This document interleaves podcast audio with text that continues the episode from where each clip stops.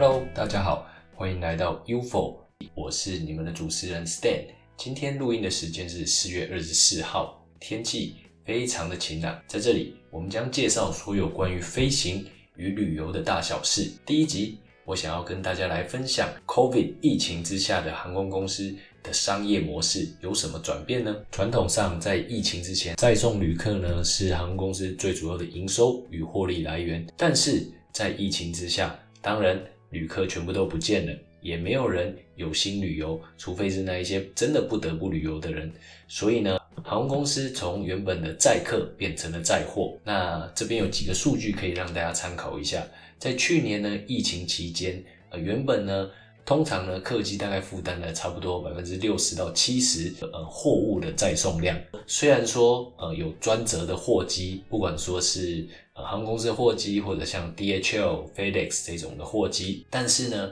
呃，其实真正的呃载送空运货物的主力呢，还是在我们所搭乘的飞机，它下面有货舱，在这些货舱里面。那在去年疫情刚发生的时候呢，客机一下子就减少了百分之七十到百分之九十，所以想当然，那一些货仓就不见了。当然后来呢，客机的呃营运呢有渐渐的恢复。但是呢，在这一段期间呢，不管说是呃全世界这些医疗用品的运输啊，或者说后来供应链的断裂啊，都造成了整个货运市场它的非常非常蓬勃，以及说在海运就是缺柜，在空运就是缺仓的状态。所以呢，到现在许多有运载能力的航空公司呢，他们都把主要的重心转移到载送货物上面。所以在二零二一年呢，状况还会继续延续下去，到未来的几年，货运呢仍将会是航空公司他们最主要的获利来源之一。给大家一些呃例子当参考，除了我们非常熟悉的这一些晶片啊，或者说 iPhone 手机啊这些，用一向以来呢。都是用飞机在运，这个没有问题。许多体积比较小的消费性电子产品呢，也都是透过飞机在运。但是呢，你知道吗？很多原本有海运在运输的物品呢，现在因为海运也抢不到柜，或者说呢，海运的时间实在是太难以预期了，也不知道什么时候。第一，有找得到船，找得到柜；第二，到了港口什么时候可以清关。所以呢，很多。在制造供应链上不可或缺的元件呢，现在都转往空运在运了。例如像说汽车的车灯、汽车的零组件，以及说不管说是体积或者重量都非常重的健身器材，基本上疫情期间还是 work from home 远程办公，那当然在家的时间就变多了。所以呢，这类的健身器材呢也非常蓬勃的发展。不管说是有健身界 Netflix 之称的 Peloton，或者是台湾。许多的呃健身器材品牌呢，现在都转往透过空运来做运送。那更扯的呢是，现在连轮胎也都用空运在运送。所以大家可以想象，空运的运价真的涨到天上去。那当然还有现在电子商务更蓬勃的发展，尤其在呃防疫期间，大家透过电商在购买东西的次数与频率呢，真的是远高于在疫情之前。那这类的电商的东西呢，尤其如果是电商的这些纸盒呢，其实是非常适合放在所谓的 prater，就是呢由客机，然后呢移除掉可能经济舱的座位所腾出来的这一些呃运货的空间，因为这一些从客机然后把椅子移除掉的机舱呢，它原本地面上是为了要装椅子，而不是要存放货物的，所以它并没有像货机一样。有一些滑轨可以让运物柜呢，可以直接这样推进去。所以呢，这个时候把一些电商的一些纸盒呢，放在这个 prater，就是 plan 加上 prater，这个就是由客机改成的货机。但是呢，它其实日后呢，还是可以再回归客机的这种，在疫情之下的特殊产物呢，就非常适合再送这些电商的包裹。一般的一些。站板的货啊，这些还是比较适合放在货机里面，或者说客机的货机舱。就像我刚刚提到的，因为客机的货机舱或者纯货机呢，它的地上是有滑轨，是有那一些轮球的，所以呢，大的那一种车子要进去是非常方便的。那这个也是为什么。呃，通常在货机呢，我们会看到，呃，我们在机场，我们当如果我们如果坐在飞机上的时候，我们常常不是会看到地勤人员，然后用堆高机把一个大的方形的铁柜把它升高，然后放到飞机里面去，或者说我们到达目的地的时候，会看到他们把这些铁柜卸下，这个就是我刚刚所提到的仓储盘柜。那这些盘柜呢，它可以在这些滑轨上面呢，呃来去自如。那这样通常呢，也只需要。呃，花费一点点的人力就可以把这些盘柜安置在它所需要安置的地方，跟呃客机所拆掉椅子腾出来的这些空间，在呃操作性和在便利性上面还是有很大的差别的。好，这个是第一个，就是呃目前呢是以货运为主，客运为辅。那第二呢，就是有关于航线。那其实大家也，尤其在台湾哈，我们现在。仅有的飞机，要么就是国内离岛线，要么就是飞到天空中绕一圈的，就是所谓的 fly to nowhere 这一种航线。那我们纵观现在全世界呢，虽然说整个客运市场正在渐渐的复苏，但是呢，跟二零一九年的水准比起来呢，还是有非常大的落后。客运的营运的范围呢，主要还是以国内航线为主，不只说是在台湾，以及说全世界都是如此。整个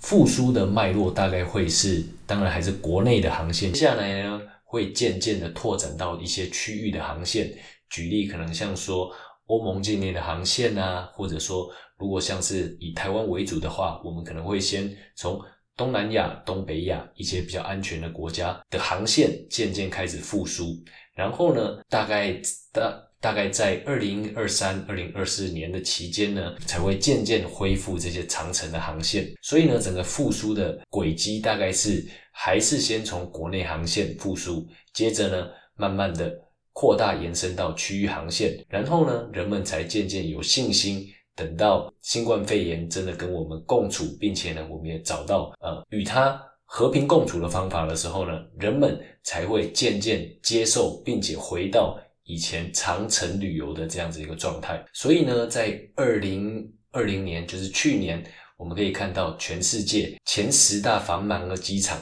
通常以前全世界最繁忙的机场，各位猜猜是哪里？是亚特兰大机场，好，因为它是达美航空的的一个非常重要的转运站，所以呢，它一直是全世界最繁忙，也就是呃进出旅客最多的机场。但是呢，这个冠军宝座呢，在去年。拱手让给了广州的白云机场，为什么？因为去年中国大陆是疫情第一个发生的国家，同时呢，也是全世界的这些大国当中第一个从疫情当中渐渐走出来的，所以想当然尔，全世界的空运呢最快复苏的，当然也是中国大陆。所以呢，呃，广州的白云机场去年呢就变成了全世界最繁忙的机场。但是虽然说是最繁忙的机场了。去年白云机场它的旅客呢，还是比前年二零一九年下降了大约百分之四十。去年他们的来客数是大概快接近四千四百万人，那百分之九十三呢是国内线的，跟二零一九年。百分之七十五的水准比起来呢，可见你看，多数的都是国内线的班次。那亚特兰大呢，就降到了第二名。那亚特兰大的跌幅是更多哦，跟前年二零一九比起来呢，大概衰退了百分之六十一的呃旅客进出数。那我们如果看全世界前十繁忙的机场呢，有七个是在中国大陆，所以可见有一个广大的内需市场。在现在呢，至少会让航空公司的客运呢，还是有一点事做。那前十大繁忙的机场呢，他们的平均衰退大概是四十六趴左右。但是呢，全世界的机场的平均衰退就有接近到百分之六十五趴左右。所以呢，这些比较繁忙的机场，它还是拥有比较有支撑的的一个运载的。呃，能力以及说飞机起降的次数。那再回到刚刚所说的，其实呢，就全世界的呃空运市场来讲，美国和中国是相对复苏的比较快的。中国当然去年疫情第一个发生，也第一个是主要国家当中第一个摆脱疫情的呃纠缠的。那美国呢，因为疫苗普遍施打的速度非常的快，那并且呢，呃，美国其实国内线市场。呃，也一直都有在开发新的点，所以呢，呃，美国现在的呃复苏已经国内线市场的复苏也是蛮快的。那预计到夏天的时候呢，呃，也会有非常多的航班都会开出来。好，这个是有关于航线的部分。那接下来我们要讲到航点的部分。航点呢，其实在疫情期间，通常过去航空公司在规划航点，主要有两大的。主要方向，hub to spoke 模式，就是所谓的，我们先把所有的旅客集中到一个大的呃集中点，然后呢，再由这个集中点再分散出去到目的地。好，所以我们可以看到这种 hub and spoke 的模式呢，就造就了以前像香港啊、新加坡啊，都是亚太的一个运输的中心。那像杜拜、多哈，其实呢，都是受惠于这种 hub and spoke 的模式。然而呢，这几年呃，随着呃科技的发展，那呃飞机也可以越飞越远，以及说有不同种类的飞机，其实所谓的点对点 （point to point） 的形式是越来越热门的。当然，你可以不需要转机，谁会想要转机啊？还浪费这样额外的时间。所以呢，呃，point to point 呢？的模式在这几年点对点的模式在这几年呢，其实呃比例是渐渐上升的。那当然我们可以想象说，在疫情期间也更推了这 point to point 呃一把，因为呢呃没有人会想要。再去第三地转机，增加有可能不必要的风险，或者说是呃延长整个旅途当中的一些变数。所以呢，呃，point to point 呢算是现在人们旅游的首选。然而，也像我们刚刚从数据所看到的，前十大繁忙机场它的平均衰退大约是四十五 percent，但是呢，全世界机场的平均衰退是大概有六十五 percent 左右。所以呢。未来是由 point to point 这种点对点的模式继续呃的成长，还是说这种 hub and spoke 就是呃集中发散的这样子一个模式呢，会渐渐再回到主流？我觉得这个呃我们可以再继续观察下去。那另外呢，有一个新的趋势是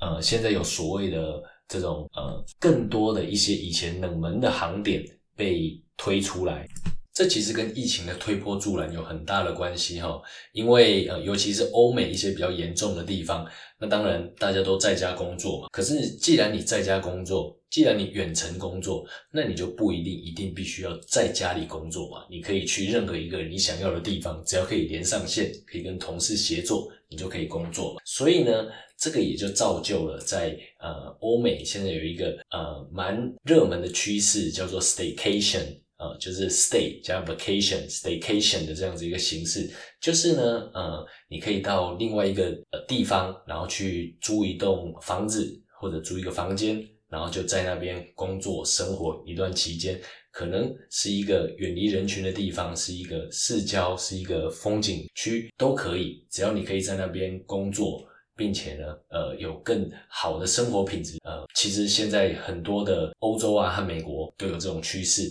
所以呢，我们也看到 Airbnb 在这种呃 staycation 的趋势之下呢，它的订房数是激增的。以前那一些没有那么多人去的景点，现在是不是有新的机会呢？其实确实是的这种，就是呢一些比较小的市场，现在呢反而在疫情之下，因为大家也不想要再去一些大的热门景点跟大家人挤。增加呃染病的几率而已，所以呢，你不如选择一个呃，就是人烟稀少，但是呢，或许也是可以很可以放松的地方的一个景点的一个城市。所以呢，我们可以看一个数据哦，从去年的第四季到今年的第一季，美国呢开出了超过两百三十个新的航线。我前阵有看到一些数据哦，可能在。南卡罗来纳州的一个海滩，那个我我也没有听过什么名字。它竟然一次可以开出美国十几个主要城市的的航班，因为呢，从这些主要城市的航班呢，将会载着人们呢来这个来这个海滨小镇呢来度假。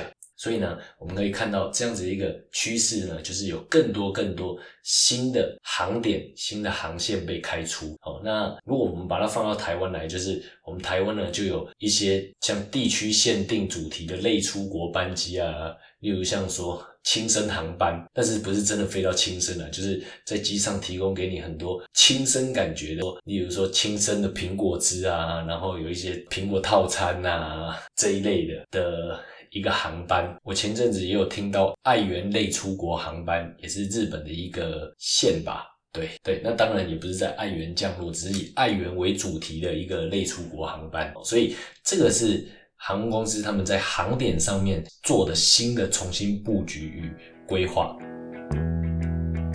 好，那下一个趋势呢，就是以前我们很喜欢的一些巨无霸的飞机呢，可能未来会越来越少看见。所以我们在去年疫情的期间呢，因为就像我们刚刚所说的，其实多数的乘客都不见了，所以你用再用这么大的飞机呢，其实是呃很不经济的。第一，这些大型飞机它的耗油数很大；那第二呢，其实你呃整台飞机飞出去，但是其实乘客坐没几个人，那你不如换一台小一点又比较省油的飞机就好。所以我们看到呢，去年有一一大批的呃 Airbus 的这个双层巴士 A 三八零，或者说波音的七四七呢，不管说是它是就呃封存，或者说就退役了。哦，那我们也看到华航的七四七民航机呢，也都退役了。哦，这个真的是时代的眼泪，也有满满的回忆。那其实呢，就七四七的退役这件事情来讲，我觉得因为七四七它现在有非常好的货运的能力。所以呢，即使说从客运上面退下来的，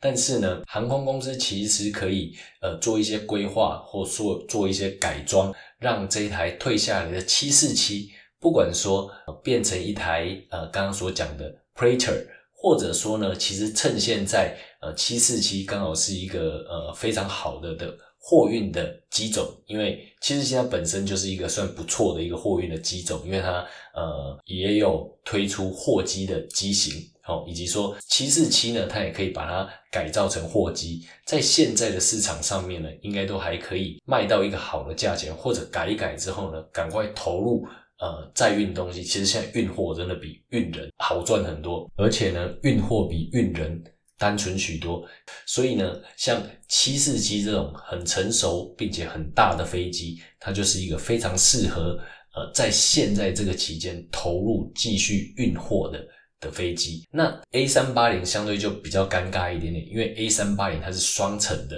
所以呢，呃。你可能当然也是可以来，或许花一点时间，应该可以把中间那个二楼把它拆掉。但是，嗯，可能这个当然像说，呃，飞机整个的主体结构或许也都要纳入考虑。但是呢，也因为这样子，所以呢，其实我们到目前为止也没有看过 A 三八零它改造成货机的。的一个计划，或者说在退役之后呢，改造成货机的例子。所以呢，未来我们可能要跟这种超大的飞机，不管说是 Queen of the Sky 七四七空中女王，或者说是呃巨无霸 A 三八零呢，可能都会渐渐越来越少看到了。呃，下一个趋势，我想要跟大家分享的是。在市场上已经流行很多年的这种豪华经济舱呢，现在看起来有越来越多的航空公司会投入豪华经济舱的这个领域。或许有一些人还不知道，呃，什么是豪华经济舱？哈，豪华经济舱呢，它基本上就是一个介于在商务舱以及说经济舱中间的一个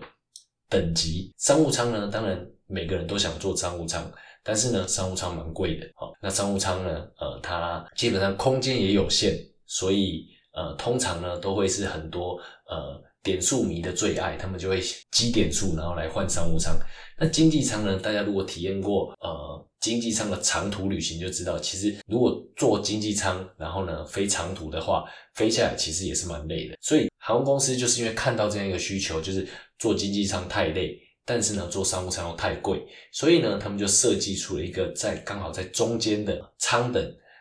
然后呢，试试着要让空间大一点，并且呢，也让整个飞行的体验好一点。那当然，这个票价绝对会是比较贵的啦。可是呢，也尽可能可以控制在乘客可以接受的范围。乘客呢，加一些费用，或许就可以有一个相对比较好的飞行的体验，不管说是在空间、在舒适度，以及说在餐点上面，都是有一个不一样于经济舱的的一个体验。这个就是豪华经济舱。那每一家航空公司它叫法不一样啊，但是通常多数我们都是叫豪华经济舱，就是 Premium Economy 这个舱等。那我们大家都知道阿酋航空很豪华。哦，所以阿酋航空以前那个舱等呢，呃，就是三种舱等，一个是头等舱，哦，现在头等舱已经越来越少见了，但是阿酋航空还是有头等舱，商务舱，哦，就是我们刚刚所提到的，还有经济舱。现在呢，在去年阿酋航空呢也加入了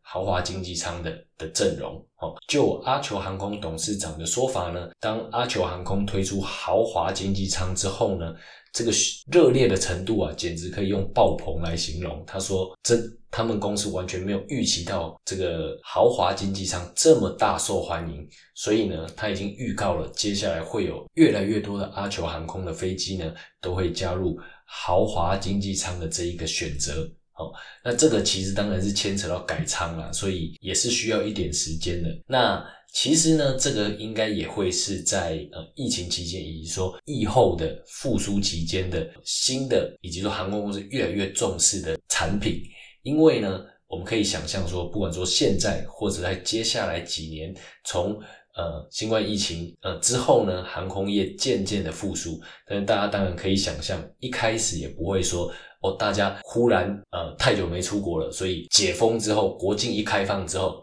大家就急着赶快去买一张机票出国，也不可能嘛，对不对？所以整个飞机的载客量呢，应该是一个渐渐慢慢上升的的一个趋势，不会是一个 V 型反转的，这个应该不太。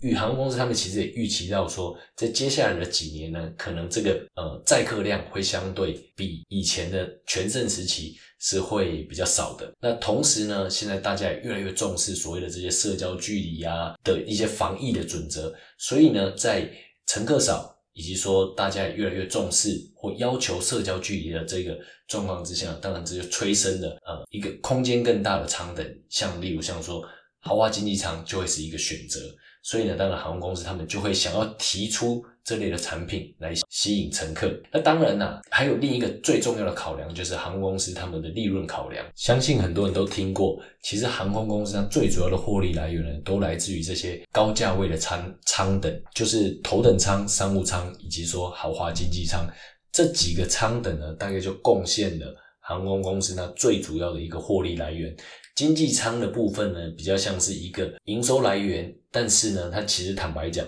它并没有非常高的利润，主要的获利来源还是来自于前面那一些舱等或者楼上的舱等。那当然，这个会是航空公司他们想要积极的去开发呃豪华经济舱这个舱等的空间的一个很大的动力，就是利润的驱动。啊，下一个趋势呢，这个也是有钱人限定，就是私人包机的形态。哦，前阵子那个呃惠普的 CEO 来台湾，他就是透过私人包机的形态来的。那为什么在疫情期间呢，这种私人包机会更加的蓬勃发展呢？当然，大家可以想象，你如果有私人包机，第一，当然你在整个飞行当中，你的一些呃风险啊，还有不可控的因素，就呃会尽可能的降到比较低嘛。那第二，其实很多的国家呢，它也都要求说，如果有专案申请这些私人的包机呢，它其实是有可能可以豁免于那个隔离的期间的。所以呢，我们才可以看到惠普的 CEO 来台湾一天旋风式的访问，以及说先前美国的官员呢，他们就乘坐了他们的专机来台湾。基本上也不用关紧闭，一下飞机马上就进可以进行他们的行程。所以呢，有钱或者有资源的人呢，当然就可以把这个私人包机的形态呢，当成是一种他们必须要旅行的一个形式。那其实这个在疫情的期间呢，这个这一块也是相对蓬勃的发展。好。那最后呢，这个是呃我自己也蛮关切的一个哈，就是 sustainability 环保永续的问题。呃，我们都知道去年是电动车元年嘛，去年那个特斯拉就是股票大涨特涨，以及说包括像特斯拉现在呃季度也都开始获利，所以呢，这种降低碳排放已经是一个普世的共识。那在航空业呢，当然也不可能置身事外。所以呢，现在呃许多的航空公司他们都呃很积极的想要呃往更低的碳排放或者说是碳中和来发展。我们就先来介绍，例如像欧盟呢，它有一个呃二零二零的碳排计划。那当然，在这个碳排计划的这个呃大伞之下，他们就必须要去发展属于航空业它所必须要贡献和承担的那一部分。所以欧盟呢有一个计划叫做呃 Partnership 呃 of Clean Aviation，就是呃干净航空业联盟吧。对，这个是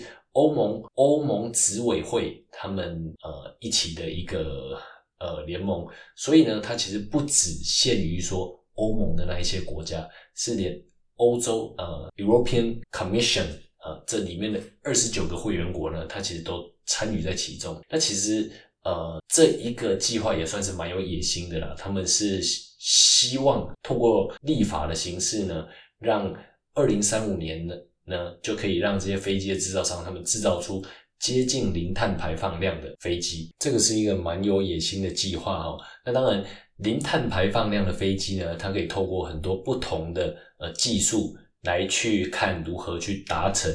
那欧盟呢，也因为这个呃 Partnership of Clean Aviation 干净航空业联盟的这个计划呢，他们预计要在二零二一年到二零二七年之间呢，投入十七亿欧元，然后呢。产业界呢，则要投入大概三亿欧元。那呃，当然，产业界也有一些声音啊，希望说政府呢，它的投入可以再加大，来去真的去促成碳排放的的一个标准的达成。另外呢，当然就碳排放的这个部分呢，随着科技的进步，以及说飞机现在越来越先进，燃油效率的提升，以及说呃流体力学和空气力学的提升，各种设备的提升呢，其实也都有非常。大的进步，呃，我可以我们可以举个例子哦，像接下来即将呃推出的七七七 X，跟目前主流的七七七三百一二，七七七三百一二在台湾很常见哦，我们两大航空公司都有这一款的飞机。七七七 X 比起三百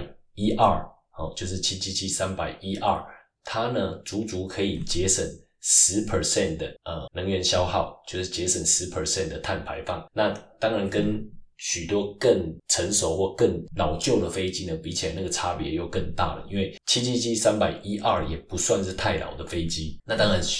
越新的飞机燃油的效率一定都会越好，并且呢，像呃可能整个业界啊、航空公司以及飞机制造商也都很积极的在导入，不管说是生殖能源啊，或者说他们在呃。尝试使用氢气来作为呃燃料，这这些的努力呢，都有可能让整个碳飞机的碳排放可以呃更加的下降，来去达成二零五零的这个碳排放的计划。那另外当然呃其他的加速器也包括像说呃政府的补助啊，以及说这些立法的规定，还有说大众环保意识的抬头，也都很促成环保永续，以及说呃碳排减量的。的趋势，那有几个航空公司其实也是呃非常的呃努力，像北欧航空公司，呃现在的计划是在二零三零年以前，所有的国内线都要用生殖能源，都要用生殖燃料来去运行。好，那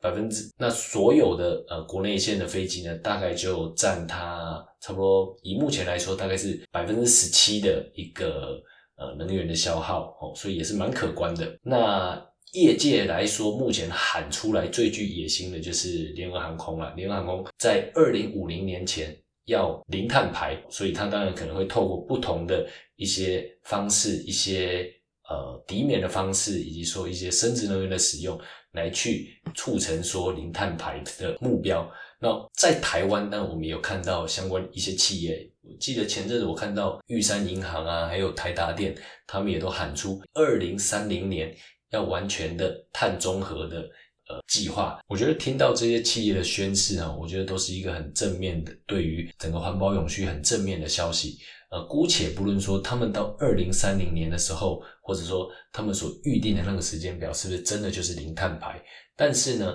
总是要先有一个目标才。有方向去追求，才会有落实的方法。所以呢，我们接下来就等着看吧。那在环保永续的这个部分呢，其实现在有越来越多的呃飞机制造商啊，或者说有一些这些呃航空产业呢，他们都在投入呃所谓的呃 vertical takeoff and landing 这种呃 VTOL 哦，就是可以垂直起降的飞机。那其实这种垂直起降的飞机啊，最主要是用于呃都会区的的一种航空运输了，所以它可能大概是或许它飞行的距离大概可以到台北新竹啊这样子的一个飞行。那这种垂直起降的飞机呢，当然还有一个更新的趋势是，它要用用电力来驱动，用电池来驱动，用电池来当做它的能源。的供给不像现在的的飞机主流来讲呢，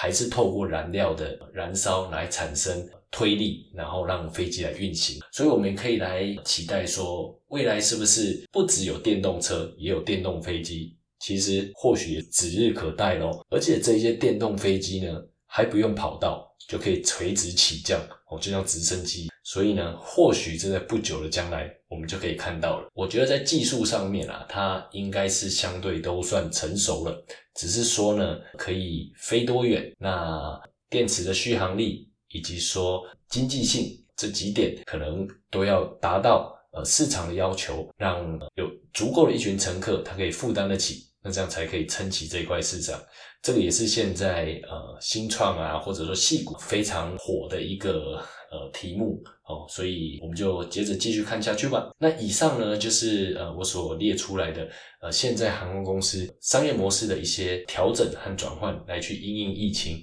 包括像说以货运为主，客运为辅。然后呢，在航线上面呢，以国内航线为主力，然后呢，国际航线呢，现在反而是呃没有那么多，这是第二个趋势。还有呢，就是航点呢。呃，我们现在多了很多新的航点的选择，它可能以前不是那么热门的，但是呢，在现在疫情之下呢，就是是一条很值得开发的航点。还有呢，呃，现在人们偏好呃点对点的呃飞行方式，而不是像。以前的一种转机的飞行方式，那未来呢？我们看到大飞机的趋势越来越少，但是呢，看到豪华经济舱的次数呢，应该会增加。然后呢，如果你够有钱的话，你也可以考虑私人包机带你去环游世界。最后呢，我们的飞机将会越来越环保。所以呢，空中飞行将不再会制造出那么多的碳排放。以上呢，是我今天为大家所整理的呃航空产业他们的一个商业策略的调整。那如果你喜欢我的节目，请在 Apple Podcast 给我五星评价，